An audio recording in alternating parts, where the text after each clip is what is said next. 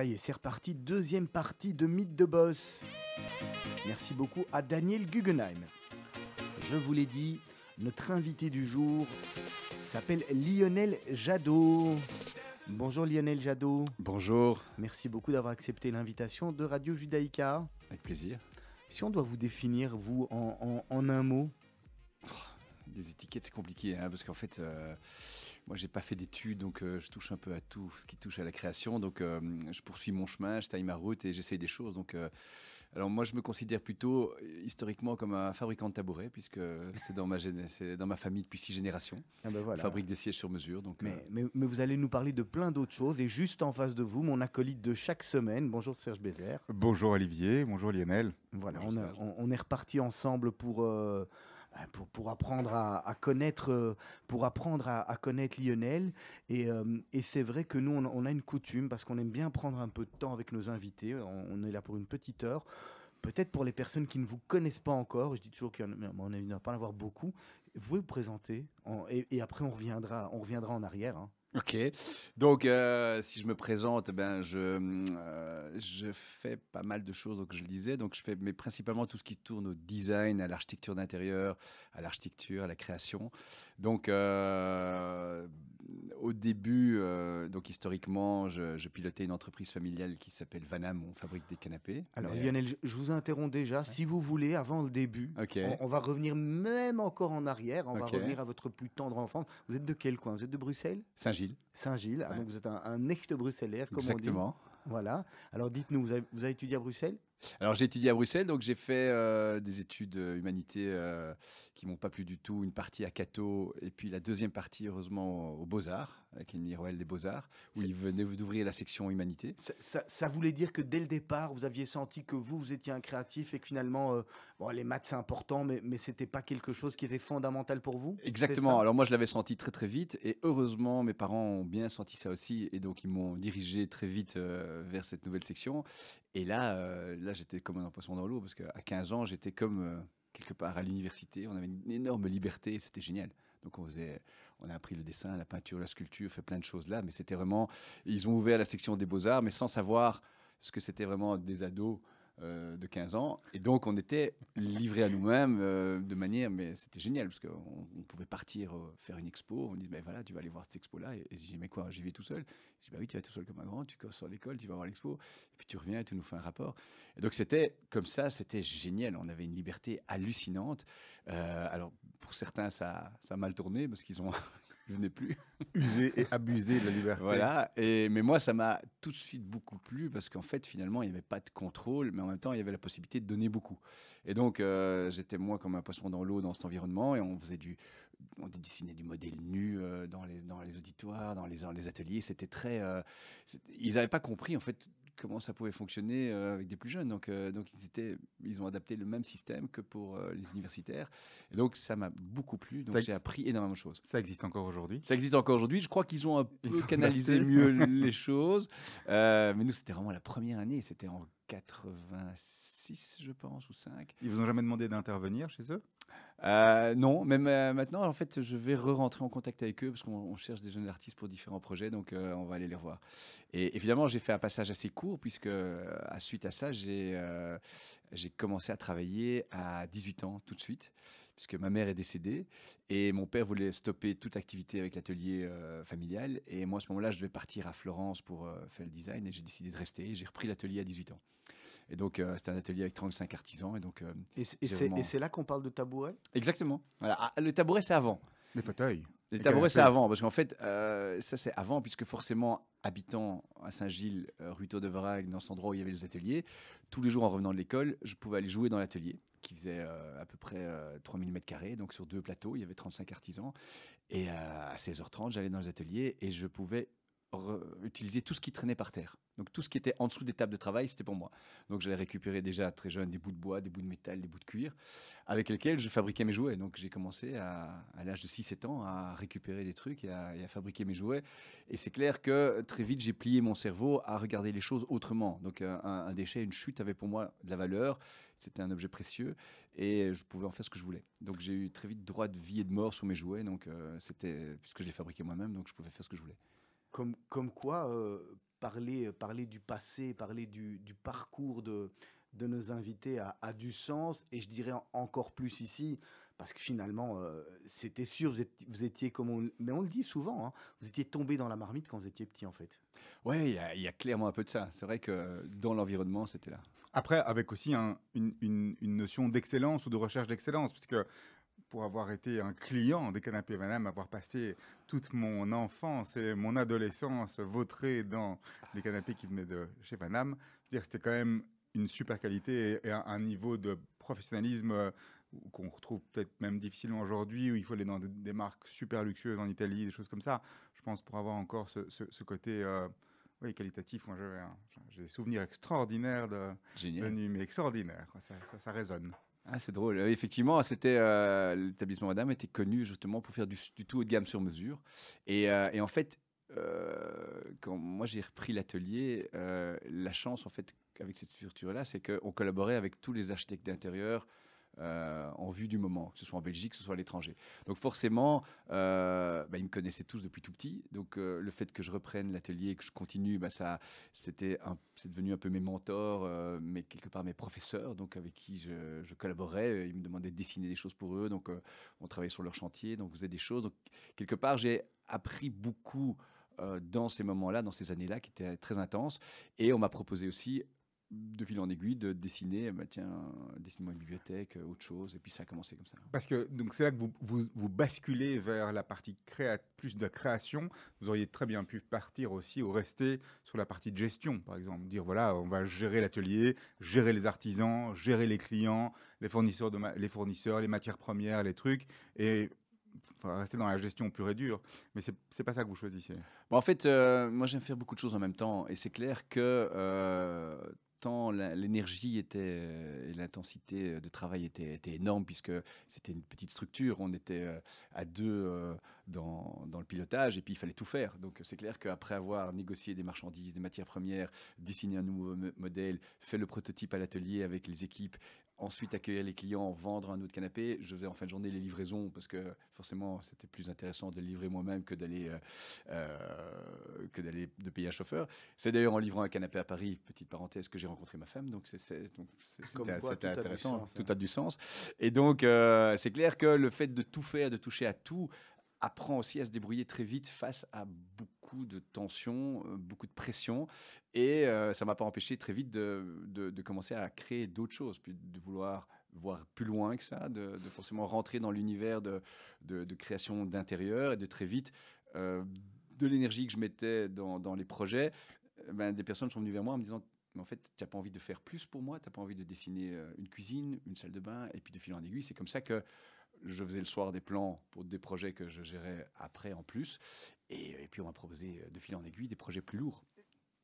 Alors, Lionel Jadot, moi, je, je vais revenir euh, sur, euh, sur votre parcours, parce que vous avez la chance, hein, vous avez déjà votre, votre nom sur Wikipédia. Et, et quand, et quand, et quand on, on Google votre nom, il est écrit réalisateur, scénariste, décorateur. Euh, il y a peut-être encore producteur aussi, hein, d'après ce que vous m'avez dit en- quand on parle de musique. Il y a, beaucoup de métiers. Il y a tout ça derrière, un seul homme, finalement? En fait, c'est- plutôt une recherche de. pour moi, il n'y a pas de. J'aime bien utiliser plusieurs médiums artistiques, donc il n'y a pas de limite, que ce soit euh, des matériaux, euh, raconter une histoire avec ces matériaux, raconter une histoire avec. euh, euh, donc finalement, j'aime bien raconter des histoires. Et quand je présente par exemple un projet en architecture d'intérieur ou en architecture, je commence toujours par le scénariser en fait. C'est ça que j'aime.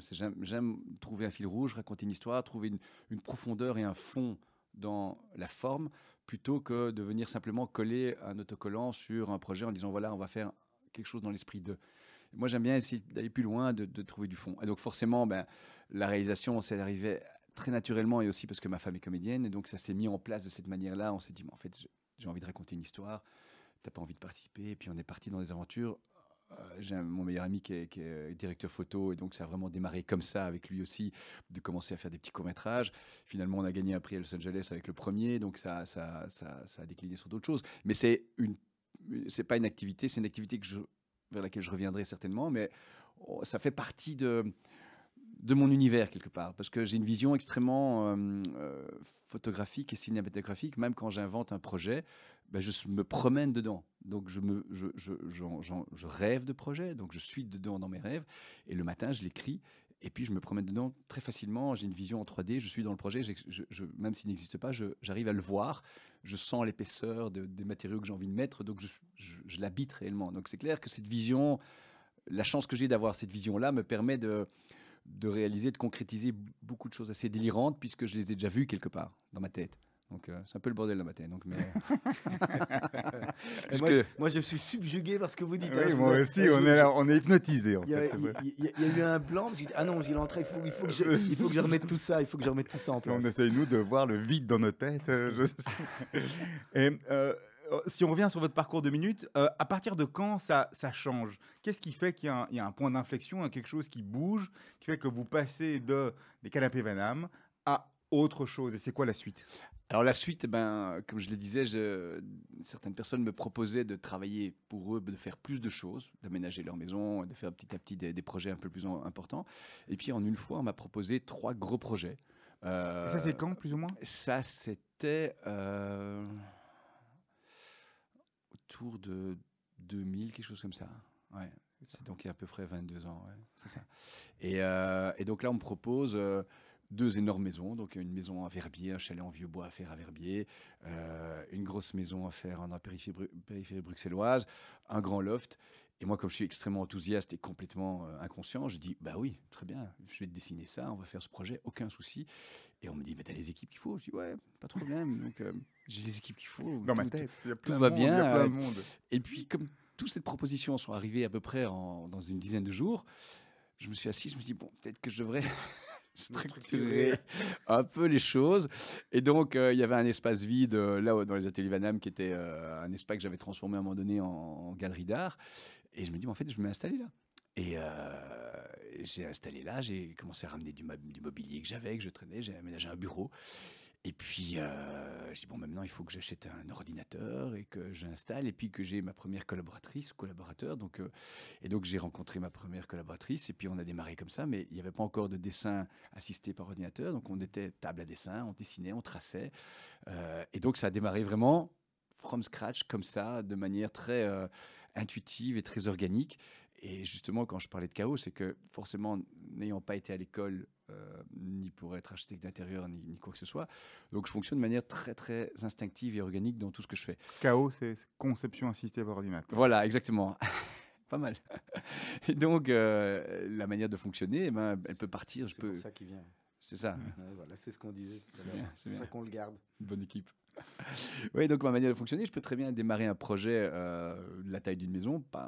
je vais commencer par inventer une poignée de porte. Et j'aime bien passer du temps à dessiner cette poignée de porte parce que ça va me donner le fil rouge pour le reste. Et, euh, et puis une fois que j'ai démarré un fil rouge, j'aime bien m'arrêter et puis casser ce fil rouge et repartir avec autre chose parce que je m'ennuie.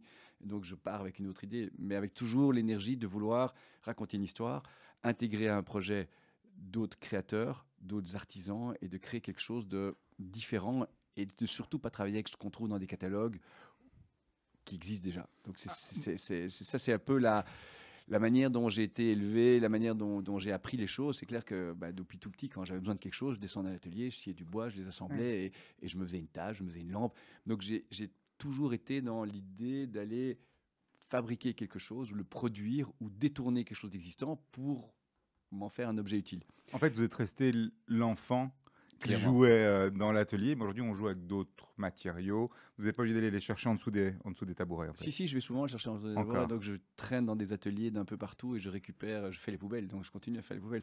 Donc, je suis à la fois un ferrailleur, je suis fabricant de tabourets et je construis des cabanes. Donc, on, revient deux secondes sur le fait que vous n'ayez pas fait d'études. Est-ce que quelque part, vous pensez que c'est grâce au fait que vous n'ayez pas fait d'études que vous avez pu garder cette fraîcheur ou est-ce que les, études, quelque, quelque part, n'auraient pas euh, euh, mis des barrières, des limites ou borné certaines, euh, certains, certains, certains espaces? Et, et, alors, on va, on, va teaser, on va teaser la réponse parce qu'on va, on va marquer une première pause musicale. Vous n'oubliez pas la question. On tease la réponse et en attendant, vous nous avez présélectionné deux morceaux. Alors, c'est deux morceaux du même artiste, Chris Dan Chris Dane. Chris Dane, voilà, bravo pour l'accent Olivier, je te félicite. As usual, j'ai envie de dire. Nous expliquer d'abord qui est Chris Dane? Alors Chris Dane, c'est un auteur, compositeur, in- interprète belge, bruxellois, euh, originaire d'Anvers. Et donc, euh, c'est une, euh, une personne assez extraordinaire que j'ai rencontrée grâce à mon beau-frère et quelques amis qui, le, qui essayaient de le lancer pour, pour aller plus loin. Et donc, on a décidé de se mettre ensemble, de faire une, une mini boîte de production, un label, mini label. Et ce mini label a un seul artiste qui est Chris Dane. Et donc, euh, on, le suit et on, trouve du financement de manière assez rock'n'roll parce que c'est pas simple dans ce milieu-là, vous, savez plus que moi. Et on, est à son quatrième album euh, qu'on produit avec lui et c'est euh, une aventure qui est, en permanence extraordinaire parce que c'est vraiment un artiste pur, engagé. C'est quelqu'un de, de, très vrai par rapport à ce qu'il fait. C'est vraiment, il, est un peu dans la veine d'un- Springsteen, d'un Lou. Donc c'est- quelqu'un qui, a- qui est un peu un lonesome cowboy qui continue à, à perpétrer ses, ses- ses- balades et qui sont, qui sont dont je me lasse pas. Et donc euh, et, et ce qui est chouette, c'est que ça grandit petit à petit, ça devient de plus en plus intéressant. Mais voilà, on, on- est passionné par son travail et c'est vraiment un, très très bel humain et, et- un travailleur acharné. Allez, on va commencer par écouter Golden Rain et on se retrouve d'ici quelques minutes.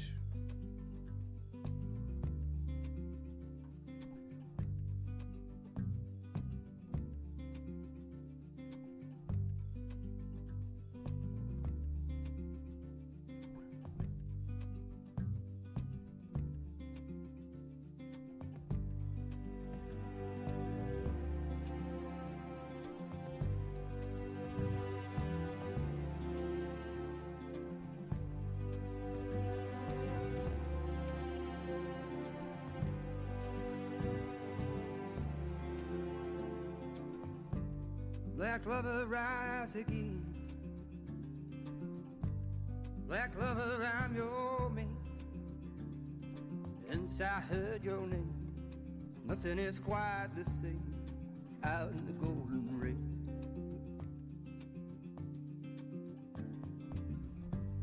Black lover, go to bed.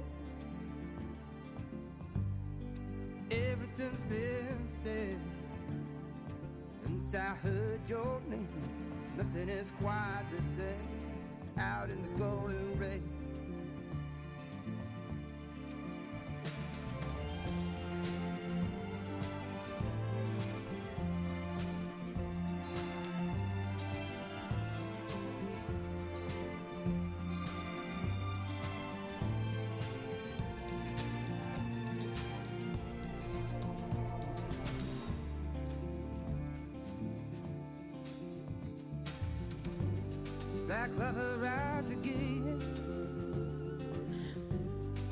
Lover, I'm your man.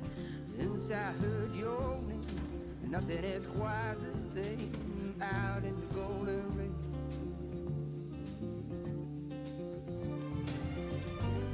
Black lover, go to bed. 'Cause everything's been said. Since I heard your name, nothing is quite the same out in the golden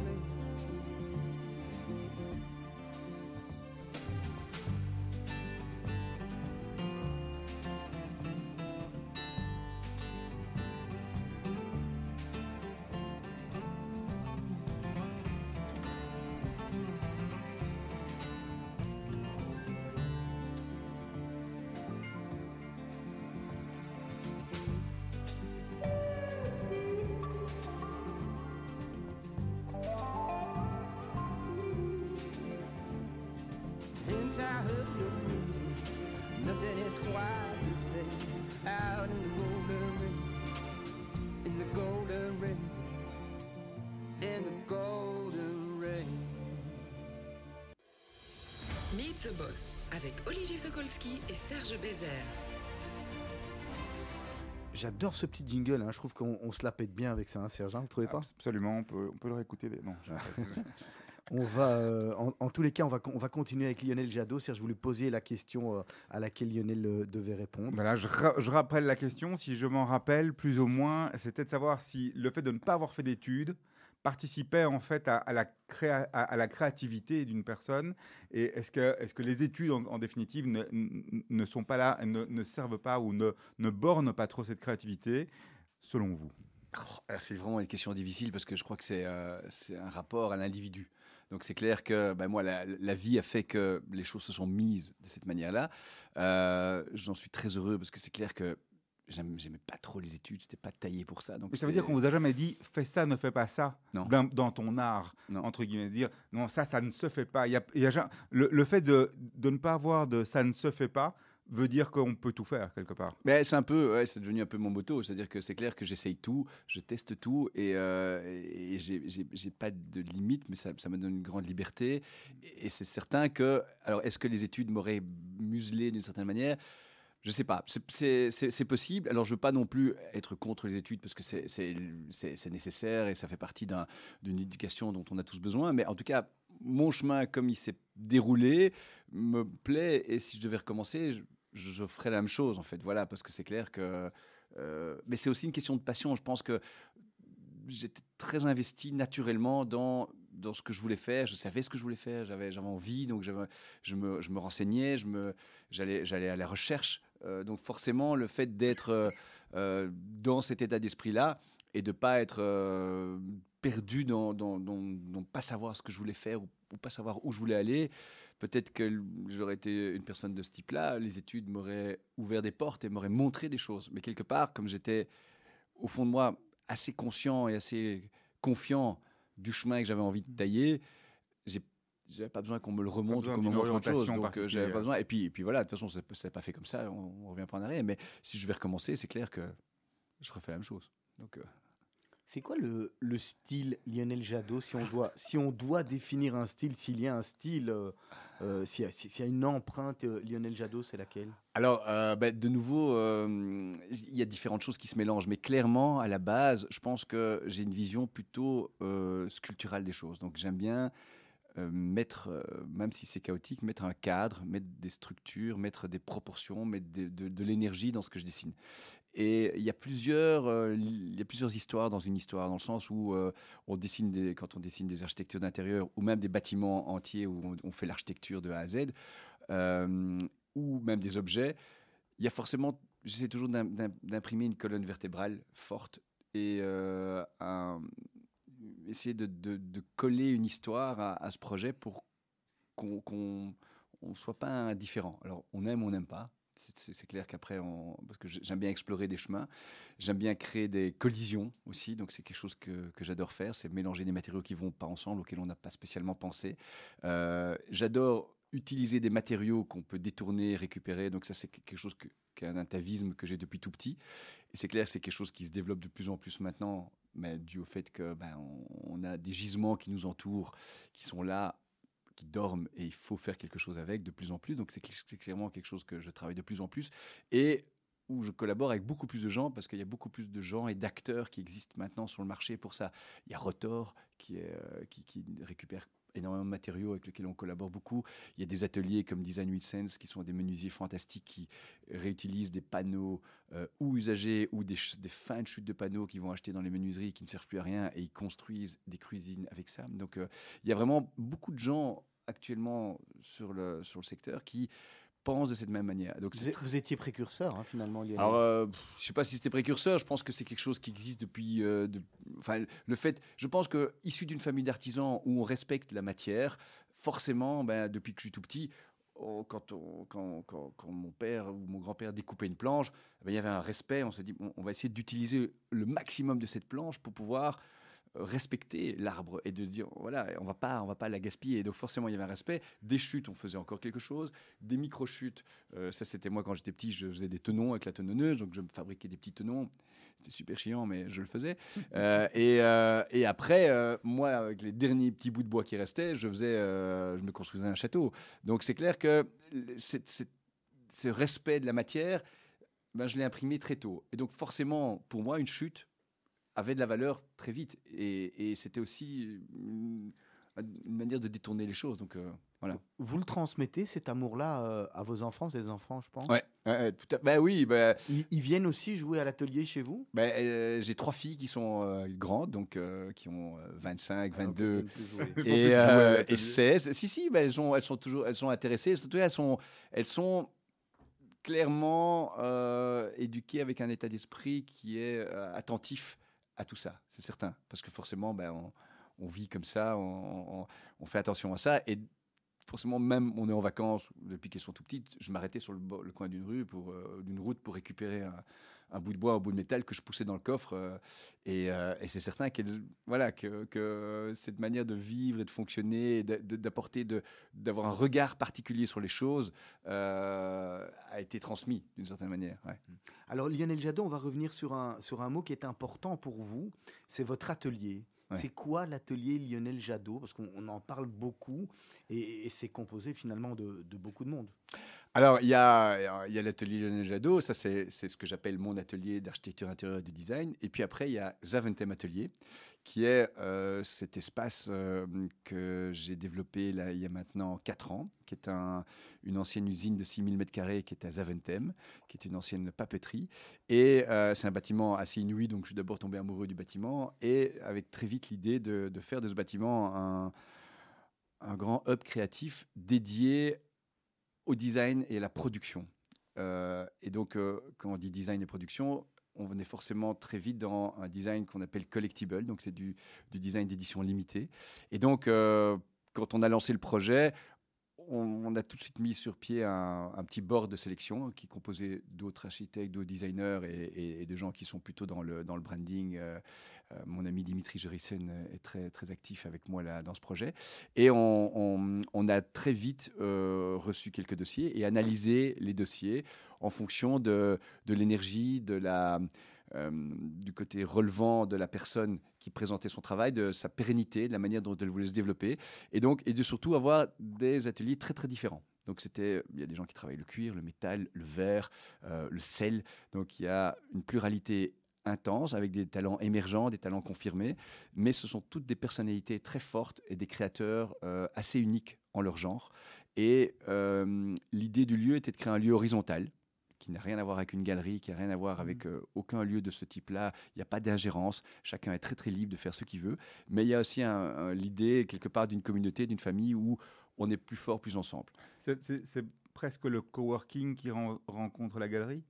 Alors euh, oui, non, bien que c'est coworking, on vient avec un laptop. Ici, euh, euh, ils viennent avec des, par exemple, des presses hydrauliques de 6 tonnes, donc on s'installe pour un peu plus longtemps. Voilà.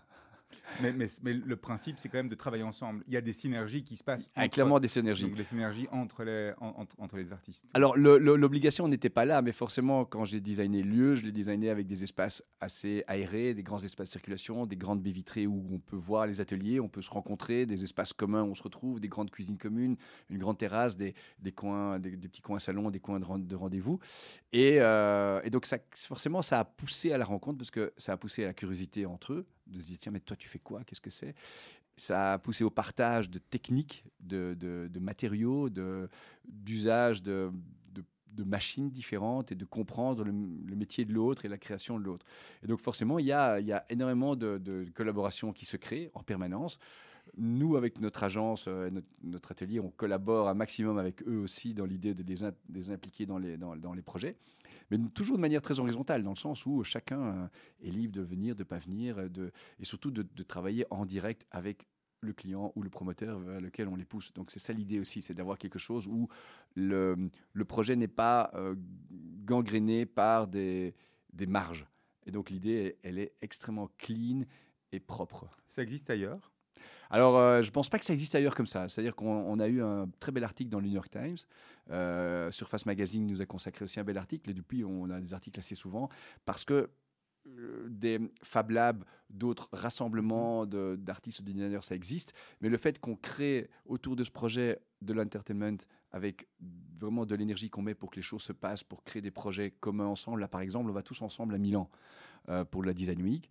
On a reçu une vieille usine à prêter qui fait 3000 m2 et on va s'installer là-bas pendant toute la Design Week où on développe euh, le lieu avec euh, une partie euh, de, de bar, une partie de restaurant, une boîte de nuit et on expose à 25 avec quelques guests qu'on a invités, quelques galeries qu'on a invités à venir avec nous. Et, et donc, tous les designers participent ensemble à ce projet et chacun présente son travail. Et, euh, ce qui est génial, c'est que dans l'idée, c'est que, euh, bah, par exemple, quand on a une visite dans les ateliers, euh, quelqu'un a une visite d'un client, eh ben, très vite après avoir vu l'atelier, il va l'emmener voir les autres. Tiens, regarde, viens voir lui, il fait ça. Et, c'est ça qui est, ça qui est assez génial. Donc, c'est que ça crée vraiment une, dynamique et le lieu agit comme un amplificateur à tous les niveaux. Parce que quand la presse vient, on, on l'a eu il y a deux semaines, la conférence de presse de, de, de, Belgium East Design qui présentait leur projet, parce que cette année, ils nous, défendent à Milan. Et donc, ils sont venus faire la conférence de presse avec euh, 25 journalistes qui sont venus dans le lieu euh, pour voir ce, qui se passait et comprendre. Et par exemple, cette année, on accueille, euh, la, comme chaque année, la, grosse fête de Collectible qui va se passer euh, chez nous à Zaventem. Donc, il y aura trois jours de, de, jo- de journée porte ouverte. Tous les ateliers sont tous ouverts. Donc, je vous invite tous à venir d'ailleurs. C'est du 20, 21, 22. Avec le 21, une grosse soirée.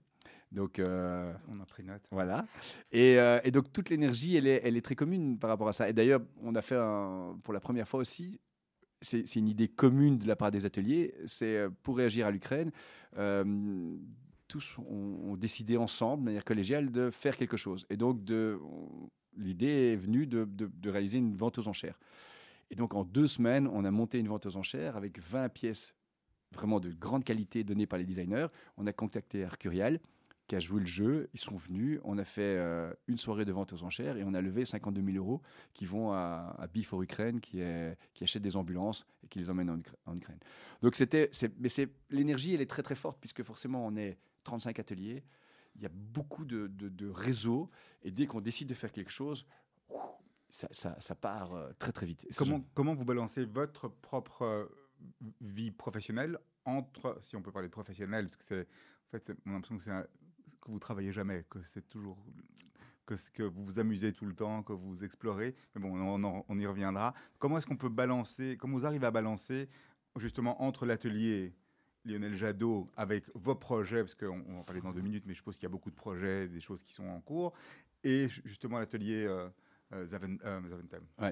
Ben, euh, c'est- c'est- de nouveau, ben oui, je m'amuse parce que tout est lié. Parce que à- dans les Aventem Atelier, j'ai comme les autres mon atelier de production où je, fais mes pièces qui sont exposées dans des galeries euh, avec lesquelles je participe à différents événements. Il y a mon atelier, euh, mon agence atelier qui fait, euh, qui fait tout ce qui est design, architecture, architecture d'intérieur. Et puis oui, la vie de tous les jours qui se passe dans Aventem, mais ça fait, on est un peu comme une grande famille. Donc, euh, et forcément, comme je les implique dans, j'essaie de les impliquer dans beaucoup de mes projets, euh, ben, on, on a en permanence des petits workshops qui se passent. euh, et, le, comme je disais au début, c'est que j'aime faire beaucoup de, ch- de choses en même temps et j'aime bien quand, quand l'activité de la journée est très touffue. Et, et surtout, ben, j'arrive à faire ça parce que je décide très vite. Donc je prends pas. Je, je pourrais pas tant. Alors c'est parce que je, me fais peut-être trop confiance, mais en tout cas, euh, les choses, si ça, ça va pas, ben, dans la seconde après, je dis, bah alors on fait ça. Et si ça va pas non plus, bah alors on fait ça. Mais j'essaie de garder le cap de là où je veux aller et j'essaye la solution A, B, C, D, E tout de suite euh, dans l'instant. Donc c'est clair que on ne met pas des, problèmes, parce que dans mon métier, c'est défaire des nœuds en permanence. Et parce qu'on sait créer des problèmes et trouver les solutions pour arriver à les inventer, parce que on ne trouve pas des choses dans les catalogues. Donc c'est clair qu'il faut choisir vite si on veut que ça avance. Alors, ju- justement, euh, au niveau de, de votre atelier principal, c'est combien de projets aujourd'hui euh, Combien de projets en cours? Euh, je compte jamais, mais euh, je pense qu'on a une, une vingtaine de projets en cours. Je pense que c'est plus ou moins 20, 25. Et chaque fois que je commence à réfléchir à ça, je fais une liste et puis j'oublie. Donc, euh, mais j'ai au bureau quelque part un tableau avec euh, les noms de tous les collaborateurs, et le nombre de projets. Donc, mais pour l'instant, on est, euh, on est à peu près 10 collaborateurs et chacun a à peu près 3 projets. Donc, on a une trentaine de projets en cours. Je, reviens deux secondes sur, sur l'atelier de, de Zaventem qui, vous l'avez dit, un, un franc succès, 35 euh, locataires, hein, si on peut les appeler Ouais, comme ça. c'est d'abord des locataires. hein. Et final- fina- finalement des locataires. Ça vous donne pas envie d'en d'en faire d'autres si vous êtes complet, de se dire tiens, euh, on peut en développer un euh, à Paris, à Londres, euh, à Tel Aviv, à, en- à Berlin ou j'en sais rien, dans d'autres grandes belles, belles villes. Et, et- et finalement, vous, vous avez créé, vous avez, là, vous avez vraiment inventé un, un concept, encore une fois, qui est probablement reproductible. Alors, clairement, euh, c'est un peu dans le pipe. euh, Milan est un, est un peu le premier, dans le sens où le- les propriétaires de, cette usine à Milan, euh, quand on les a rencontrés l'année passée, ne savent pas très bien quoi faire avec leur usine, ne savent pas la vendre, et ont découvert notre projet et nous ont dit, mais en fait, ça, peut être génial de le faire là. Et donc, la monnaie d'échange pour le fait qu'ils nous prêtent le bâtiment, c'est de leur développer une faisabilité avec les plans qui vont avec d'un projet Zaventem Atelier à Milan. Et le lieu s'appelle Baranzate. C'est vraiment c'est un petit village qui est à côté de Milan. Et donc euh, Baranzate et Zaventem, c'est ça résonne de la même manière. Donc on a appelé le lieu Baranzate Atelier. On a fait une page Instagram on commence à communiquer dessus. Euh, et forcément, Milan va, va attirer énormément de gens. Et on va essayer de positionner le lieu sur la carte pour dire voilà, ce lieu existe. Ça, c'est un projet qui pourrait s'y développer. Et comme on est extrêmement bien connecté, qu'on a investi beaucoup dans la presse pendant cette semaine à Milan, on espère rencontrer tout d'un coup des investisseurs, des promoteurs qui ont envie d'investir dans autre chose que simplement des, mètres carrés d'appartements ou de bureaux euh, ou de dépôts et qui vont être sensibles à notre projet et se dire tiens, il y a peut-être moyen de développer quelque chose d'autre avec du sens. Et dans une ville qui est quand même la capitale du design où il y a énormément de choses, un lieu pareil n'existe pas en fait pour l'instant. Et l'idée, c'est qu'on va surtout pas nous le piloter, nous on va transmettre la recette, on collabore avec un architecte local et l'idée c'est de participer certainement au premier casting parce que c'est le plus important pour la réussite du projet, c'est que le premier casting soit relevant. C'est que les gens qu'on choisisse soient des gens qui apportent quelque chose vraiment Ils doivent au être dans la, même, dans la même filiation finalement que ce que vous avez là maintenant à. C'est ça, On voilà. parle de la même chose. Voilà, et c'est surtout l'idée, c'est surtout pas de showroom, de la production, euh, de l'innovation et de et- et- et il y a à la fois innovation et perpétuation. Mais il y a, il y a un- il y a un élément, alors désolé, désolé de venir avec des éléments bassement matériels, mais il y a un élément financier derrière. On, on- on gagne quelque chose avec ça Alors, ben, euh, sur le projet qu'on a fait à Zaventem, le projet est, pour nos investisseurs est rentable. Alors, on n'a peut-être pas la même rentabilité que de faire de l'appartement ou du bureau, mais en tout cas, il y a une rentabilité, le- les investisseurs. Donc, c'est un projet qui tourne autour des 3-4% de rentabilité. Mais pour vous, euh, pour vous à Milan? Nous à Aujourd'hui, Milan. Oui, euh, euh, lancer la même chose à Milan parce qu'on pourrait imaginer euh, de franchiser la chose ou euh, de licencier le concept. Alors pour l'instant, mais, mais c'est pas mon métier ça. Donc mon métier c'est autre chose. Donc l'idée c'est que je suis ravi de transmettre le bébé et l'idée, le concept, et que ça se passe avec d'autres et de rester en contact avec eux, mais pas de le piloter moi-même. Donc dans le sens où bah, j'ai d'autres choses à faire et quelque part l'idée c'est c'est je préfère le partager, mettre le projet en open source. Donc c'est vraiment plus l'idée euh, et, on, travaille sur un projet semblable à Milan et il y a un projet qui est un peu plus loin aussi à côté de Lisbonne euh, à, à Barrosina donc à, côté d'Alcacer de Sal. Et c'est aussi un, immense ensemble de bâtiments. Et là, j'ai un ami designer qui vit et qui travaille sur place, qui s'appelle Mircea Engel. Et, euh, et on, a, on, a développé un peu tout un projet. Et on discute maintenant avec ceux qui viennent d'acheter cet, ensemble de bâtiments. qui là, c'est un projet complètement délirant parce que c'est un projet sur 2000 hectares avec euh, 200 000 mètres carrés de bâtiments, avec du vin, un hôtel, euh, il y a de la production, il y a plein de choses. Donc, c'est un projet qui serait entre euh, l'agriculture et le design. Et donc, euh, mais bon, ça c'est un projet complètement, c'est une utopie, mais on, rêve dedans, on met, met de l'énergie pour voir si ça peut euh, apporter quelque chose. Et ça, il y a moyen de faire des choses amusantes. C'est quoi euh, finalement la journée Lionel Jadot? Ça, je comprends pas. Tout ce que vous faites, expliquez-moi. Vous vous levez le matin à quelle heure et, et- et co- comment vous arrivez à, penser? Là, je, suis tout à fait estomaqué hein, par tout ce qui se passe. hein. Bon, mais je m'amuse, donc euh, quelque part, j'ai jamais l'impression de travailler. Et c'est certain que euh, ben, j'ai une vie famille aussi. Donc le matin, je me lève à 7 heures, je vais déposer ma fille à l'école, et puis et puis ça démarre. Donc, euh, mais c'est clair que euh, je, suis un peu, euh, il faut que- faut qu'on m'appelle pour me dire viens, allez maintenant rentre, on arrête de travailler ou euh, parce que quand je suis au bureau, après je suis dans mon atelier, donc euh, je travaille 10-12 heures par jour sans, stress. Donc et ça, parce que je suis avec mes jouets, donc euh, et, ça j'y vais le week-end, voilà, il y a pas, en fait quelque part même la, créativité, la manière de mettre les choses ensemble, elle se passe tout le temps. Donc euh, j'ai un carnet dans lequel je donne mes idées, je, je fais une photo, j'envoie, euh, je diffuse et on, réfléchit à, à plein de choses en même temps. Mais c'est parce que j'aime faire beaucoup de choses en même temps. Euh, dans, dans les projets euh, plus classiques, on, on est plus sur du résidentiel, sur du commercial. Est-ce que vous traitez les deux de la même manière? Euh, non, forcément. Euh, alors, il y a dans des projets, on va dire résidentiels, c'est des projets euh, euh, qui sont toujours présents au bureau, mais quelque part, j'essaye vraiment d'aller vers des projets où, il y a une vraie connexion avec les, clients et les gens qui m'appellent. C'est vraiment important pour moi d'être sur euh, une même longueur d'onde pour arriver à aller loin dans un projet. C'est certain qu'il y a certains projets où les gens m'appellent, je vais voir et je préfère leur dire tout de suite, je préfère pas. Parce que je sens que ça qu'on n'est pas fait pour travailler ensemble. Parce que quand on part sur un projet privé, on part pour deux ans, trois ans, parfois plus, parce que c'est des projets de longue haleine, c'est des, on construit vraiment quelque chose. Et il faut qu'il y ait euh, du sens pour moi. S'il n'y a pas de sens, c'est valable dans les deux sens. hein. Euh, C'est clair que il y a parfois une erreur de casting. Les gens parfois m'appellent, mais je suis pas la bonne personne et je préfère le dire. Je dis, écoutez, ça va pas aller. On va, on n'est pas ce que vous voulez, n'est pas ce que je peux vous apporter et je vais pas changer. Et donc, euh, moi, je peux vous amener dans ce chemin-là. Mais je le sens très vite. Enfin, j'arrive à euh, le sentir très vite. Parfois, je me trompe, mais j'essaye de bien renifler les choses pour être certain de ne pas faire perdre du temps gens et, et, et pas emmener mon équipe dans un projet qui est qui va pas être intéressant ni relevant, dans lequel on va s'ennuyer. Et dans les projets euh, purement, euh, on va dire tout ce qui est hôtellerie, restaurant, bar, etc. Là, ça passe aussi pour, c'est du coup de cœur aussi. Il y a vraiment des projets sur lesquels je sens que je peux être vraiment in- intéressant pour le, pour le maître d'ouvrage.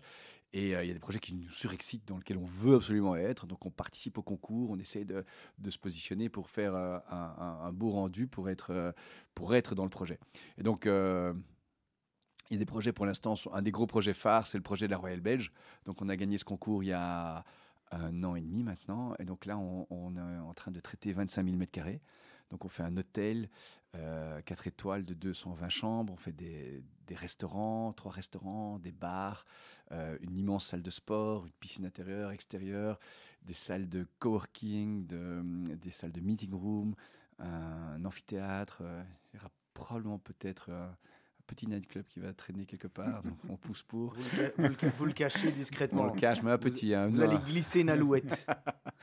Donc euh, voilà, ça c'est un projet forcément où quasiment tout mon bureau est impliqué. On est en meeting chaque jour avec différentes équipes là, pour ce projet-là. C'est un projet dans lequel je vais impliquer aussi tous les designers de Zaventem Atelier, où chacun va venir dessiner, créer quelque chose, être impliqué dans le projet parce que ça a du sens. C'est clair que sur 25 000 m2, on peut faire un petit peu d'upcycling, mais c'est difficile parce qu'il y a, il y a trop de, de, de répétitions. On doit vraiment réussir à créer quelque chose qui tient la route.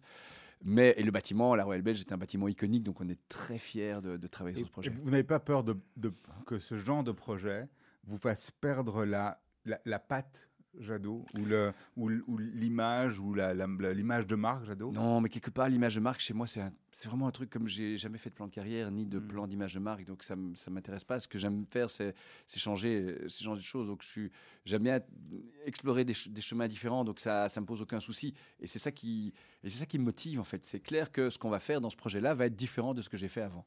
Et puis, et puis, aussi un projet euh, dont on peut parler peut-être quelques secondes ici, parce qu'on les a reçus avant et, et on en a gardé un très bon souvenir. Vous êtes aussi euh, dans le projet Coaps. Ouais, tout à fait. Ouais. Donc ça, c'est un projet aussi qui me euh, prend un jour à- ou deux par semaine, presque deux maintenant. Et donc euh, avec euh, Yuri Daubert. voilà, avec les, les Yuri, Malik et, et François, sa main. Donc on, on s'amuse beaucoup là maintenant depuis euh, 2016 où j'ai démarré avec eux. Ils m'ont appelé en fait à, à collaborer avec eux. Et puis très vite, en fait, je me dis mais on va pas collaborer ensemble, on va travailler ensemble. Moi, je veux devenir partenaire. et je suis rentré dans la structure. Ils étaient à leur deuxième ou troisième maison. Moi, je crois que j'ai fait la troisième. Et puis maintenant, on a plus de 50 maisons, on a 1300 chambres, on, ouvre euh, notre quatrième maison à New York là dans 15 jours, euh, notre quatrième maison à Paris, il y a Madrid qui va s'ouvrir là maintenant, euh, Luxembourg aussi, donc euh, c'est vraiment un projet super excitant, très créatif où on a des super équipes avec nous et on essaie de raconter aussi une histoire autour de la communauté.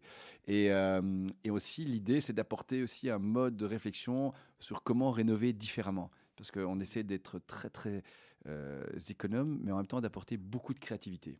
Et de rénover en utilisant ce qui se trouve dans la maison, de gratter mais pas aller trop loin, donc de pas faire un white box absolument, de d'utiliser ce qui raconte une histoire sur place, de le mettre en valeur, de le mettre en, sur un podium et d'essayer de tirer parti de tout ce qu'on peut trouver dans une maison pour avoir quelque chose qui dégage de l'humanité et qui soit propice, propice justement à l'esprit de communauté qu'on pousse très très fort avec le projet de, de. Et euh, donc ça, c'est la partie visible. Et à côté de ça, il y a toute une partie numérique très importante qui permet de relier toutes ces communautés, parce que c'est aussi euh, une structure numérique. Et puis après, il y a la manière de, spotter les bons lieux qui nous correspondent et d'arriver à, trouver et acheter les, bonnes, maisons.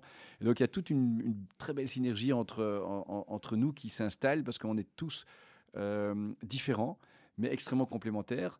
Euh, ils sont tous extrêmement doués aussi dans ce qu'ils font, donc c'est vraiment génial. de- et, et surtout, on rigole, mais on s'amuse. Mais On, on disait hier, on a passé encore une soirée avec des, des copains investisseurs qui sont venus voir, mais on fait, on, on s'amuse. C'est quoi, Li- Lionel Jadot, la, la demande la plus, la, la plus folle? Alors, vous, déjà, à mon avis, la barre, elle est haute. Mais c'est quoi, déjà, la demande la plus folle, folle que. J'ai déjà peur de la réponse. La demande la plus folle qu'on vous a faite? Euh, Il y a deux trucs, je, je remonte dans mon souvenir, il y a une demande assez hallucinante quand, quand je m'occupais des canapés, où euh, un client nous appelle, on venait de lui livrer un canapé, et euh, une semaine après, il nous appelle en, disant, voilà, écoutez, on a un problème, Euh, mon fils a un, un python, un serpent, et le python a mangé la réserve de, de- de souris blanches. Je dis, ok, et dit quoi? Mais il a été digéré, il est rentré dans le canapé, et il, est, il digère depuis deux jours, mais on ne sait pas s'il est vivant ou s'il est mort, et donc il faudrait venir ouvrir le canapé pour sortir le python. donc, C'est une anecdote assez, assez ça, c'est assez, assez rigolo. Et donc, euh, ben, été voir dans l'atelier qui avait envie de venir dégarnir sur place le canapé pour sortir Mhm. un serpent vivant ou mort. Ça pas très mal. Mais c'est quand même un python qui faisait euh, presque 3,50 m de long. Donc, c'est vraiment une grosse bête. Et euh, évidemment, on part avec un garnisseur, avec le matos et tout pour arriver sur place. Et, euh, et on a commencé à dégarnir. Et puis, le python n'a pas aimé les bruits qu'on faisait. Et puis, il est sorti par l'où il était rentré. Donc, euh, on n'a pas dû le sortir. Mais c'était très rigolo Donc il était vivant. Donc il était vivant. Voilà. Et donc, euh, c'est une anecdote dans, dans la partie canapé. Et puis, une autre demande, c'est ça que tu me demandais? Une autre demande hallucinante. Alors, on a, on a eu une demande un peu délirante pour travailler en Inde, à Mumbai, euh, pour euh, un richissime indien. Et ça, c'était euh, assez hallucinant. On a, fait, on, a travaillé pendant six mois sur un avant-projet. Et, et c'était tellement délirant que finalement, j'ai préféré dire qu'on n'allait pas aller plus loin. Parce que c'était, ça n'avait aucun sens. Mais en fait, on a dessiné le projet, on a fait des réunions avec eux, on a vu comment ces gens-là pouvaient vivre euh, à Mumbai dans, des tours un des frères, c'était les deux frères Ambani. Et donc, le, grand frère Mukesh a une tour qui fait 30 étages, euh, qui fait euh, 250 000 mètres carrés. Il habite seul là avec euh, sa femme et son fils. Et le petit frère qui nous demandait de lui construire une tour un peu plus petite, parce que c'est le petit frère et qu'il a un peu moins de moyens, euh, qui devait quand même faire euh, 14 étages. Et, euh, mais c'était, tout était hallucinant, tout était, tout était délirant. Et alors le projet, je l'ai arrêté quand, à un moment donné, la, la femme, qui est une ancienne star de Bollywood, chez moi, à un dîner, me prend la cuisse et me dit, écoute Lionel, si on lance le projet, tu viens habiter à Mumbai. Je dis non, non, je vais ouvrir une agence à Mumbai et on va piloter le projet. Non, non, non, t'as pas compris. Tu vas avoir ta chambre à côté de la mienne et je peux t'appeler à n'importe quel moment du jour et de la nuit pour que tu viennes me parler du projet. J'ai dit ah oui, ça, ça va pas être possible. ven- vendre son âme au diable. voilà, exactement. Et puis pour plein d'autres raisons, c'était ben, c'était rigolo de, de- de vivre, de vivre cette expérience, de voir comment euh, ces gens-là fonctionnent. Et j'ai appris beaucoup de choses, mais c'était assez, assez terrifiant à l'arrivée. Alors, avant qu'on passe aux questions rapides, je pense j'ai une, petite dernière question. C'est quoi vos secrets pour un upcycling réussi et pour trouver, arriver à dénicher toujours les pièces qui fonctionnent, qui sont euh, qu'on ne voit jamais à part là où vous les mettez? Alors, euh, c'est difficile de donner des recettes, mais je pense que ben, moi, j'essaie d'avoir un œil euh, qui traîne en permanence vers dans des endroits où personne ne regarde. Donc, c'est clair. Maintenant, comme je disais au début, il y a beaucoup d'acteurs sur le marché qui sont là présents et qui regardent aussi pour moi quelque part et qui dénichent plein de choses. Donc, c'est très, c'est assez génial parce que ça veut dire que le mouvement prend de l'ampleur. Je parlais de Rotor tout à l'heure, où de, cet endroit, je suis souvent sur leur site, je vais souvent sur place pour voir dénicher des- des éléments. Mais c'est aussi euh, arriver à voir des choses différentes. Par exemple, euh, la- on est en train de faire un hôtel à Lisbonne, un jam hotel qu'on fait à Lisbonne. Et j'étais chez le marbrier, chez qui justement on allait récupérer des, chutes de marbre. Donc, dans chaque atelier de marbrerie, il y a à l'arrière de l'atelier une montagne qui fait une quinzaine de mètres de haut, de morceaux de marbre, avec lesquels ils ne font plus rien. C'est vraiment hallucinant. Et donc, on allait cherché, sélectionné tous ces cassons de marbre de couleurs différentes avec lesquels on a fait tout le sol des 500 mètres carrés de cet hôtel à, à Lisbonne. Et quand je faisais ma pêche à ces morceaux-là, je vois sur le côté ce qu'ils appellent des bancs de découpe usagés. Donc le banc de découpe, c'est un- un- une structure en métal qui fait à peu près 2 mètres sur 2, avec un métal extrêmement épais, rempli de 20 cm de béton. C'est comme un traîneau, un immense traîneau, sur lequel en fait ils mettent un bloc entier de marbre et qui est découpé à l'eau pendant des dizaines de jours. Comme une machine à pain, mais en mode euh, marbre. Et donc, euh, il y avait ces deux bancs là qui étaient rouillés, qui étaient complètement euh, patinés par des, années de découpe de marbre à l'eau. Et euh, je regarde le marbrier, je dis, mais tu fais quoi avec ça? Pourquoi ça traîne là? Je dis, Ah, je fais rien. Tu les veux? Je dis, bah oui, je les veux. Le truc pèse euh, 6 tonnes. Donc c'était vraiment, littéralement 6 tonnes. Et j'ai ok, eh ben, on va les prendre et on va faire les faces des bars de l'hôtel à Milan, à, à Lisbonne avec ça. Et donc, il y avait le conducteur de chantier qui était avec moi à ce moment-là. Il m'a vraiment regardé. Il a regardé le truc. Il m'a dit Tu m'énerves. Comment veux-tu qu'on va couper ça? Je dis Mais oui, on va le couper, on va le débiter, on va venir chercher avec un camion, on va l'amener, on va le rentrer. Donc, on a fait un plan, on a tout mesuré, on a fait une 3D, on a vu la faisabilité. Et maintenant, mon copain Amir Changel, qui, est- qui, s'occupe de toute la partie production là-bas, va installer, je pense, la semaine prochaine, ce bar sur place. Donc, c'est. Ça, c'est des. Il faut regarder. Donc, donc, en fait, vous n'avez pas besoin d'avoir des gens qui vous demandent des choses folles, c'est vous qui les faites. Je pense qu'on peut, On va, on peut dire ça. On essaye. on va, on va entamer les questions de la fin. Euh, Ah. Li- Li- Lionel Jadot, une phrase euh, que vous mettez souvent en avant, une, une maxime que vous utilisez? Alors, euh, bah, c'est euh, un peu, euh, ça correspond à mon idée du chaos et euh, c'est une phrase euh, qui s'appelle, qui est l'ordre n'a pas d'importance, qui est en fait une œuvre d'art qui se trouve à- en Suisse sur un immeuble et qui est une œuvre euh, d'Anne-Véronica Janssen et qui en fait reprend le concept faussement scientifique qui dit que si on commence un mot par la lettre qui correspond, le pre- la première lettre et la dernière lettre sont dans le bon sens, on peut inverser toutes les lettres au milieu et on va comprendre la phrase. Et quand vous voyez cette œuvre où il y a écrit l'ordre n'a pas d'importance, toutes les lettres ont été inversées, mais on lit l'ordre n'a pas d'importance, on comprend le sens. Et donc ça, ça pose pas mal de questions par rapport à son œuvre, euh, au travail qu'elle a fait. Mais moi, ça me correspond tout à fait parce que euh, quelque part, euh, dans ma tête, c'est une immense bibliothèque, tout est mélangé dans tous les sens.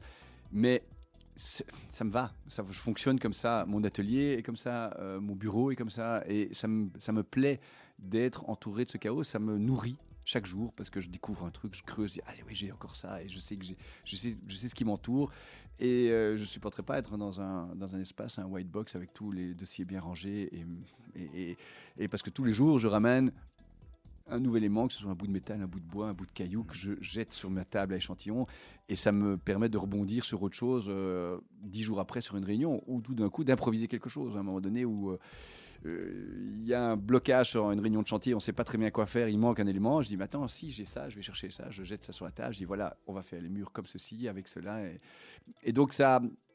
Mais c'est pas planifié, c'est jamais planifié, c'est pour ça que cette, cette phrase me plaît. Allez Serge, pour vous la dernière question. La dernière question déjà. euh, si c'était à refaire, qu'est-ce que vous pourriez, qu'est-ce que vous changeriez? Qu'est-ce que je changerais? Ben, Certainement plein de choses, mais... euh, Oh là là, quelle question Alors, si c'est pour ma vie professionnelle, je changerais rien, clairement. Ma vie sentimentale non plus. Je, je suis très amoureux de ma femme après euh, 26 ans de mariage, donc... euh, et euh, j'ai des enfants fantastiques. Non, j'ai pas envie de changer En fait, on grand-chose. rien changer aussi. Non, non, j'ai pas envie d'en changer grand-chose. Lionel Jadot, merci beaucoup d'avoir participé à Mythe de Boss. On va se quitter avec euh, Chris Dane, le deuxième titre, Palozza. On vous souhaite bonne continuation en tous Merci les cas beaucoup. Dans tout ce que vous entreprenez. C'était un plaisir de vous rencontrer. On voilà, on se connaissait pas et on a appris beaucoup de choses aujourd'hui, très très sympathique et on se, on se fixe rendez-vous Serge nous la semaine prochaine euh, avec un autre invité. Merci beaucoup Lionel Jadot. Avec plaisir. À Merci bientôt. Olivier. Au Merci revoir. Serge.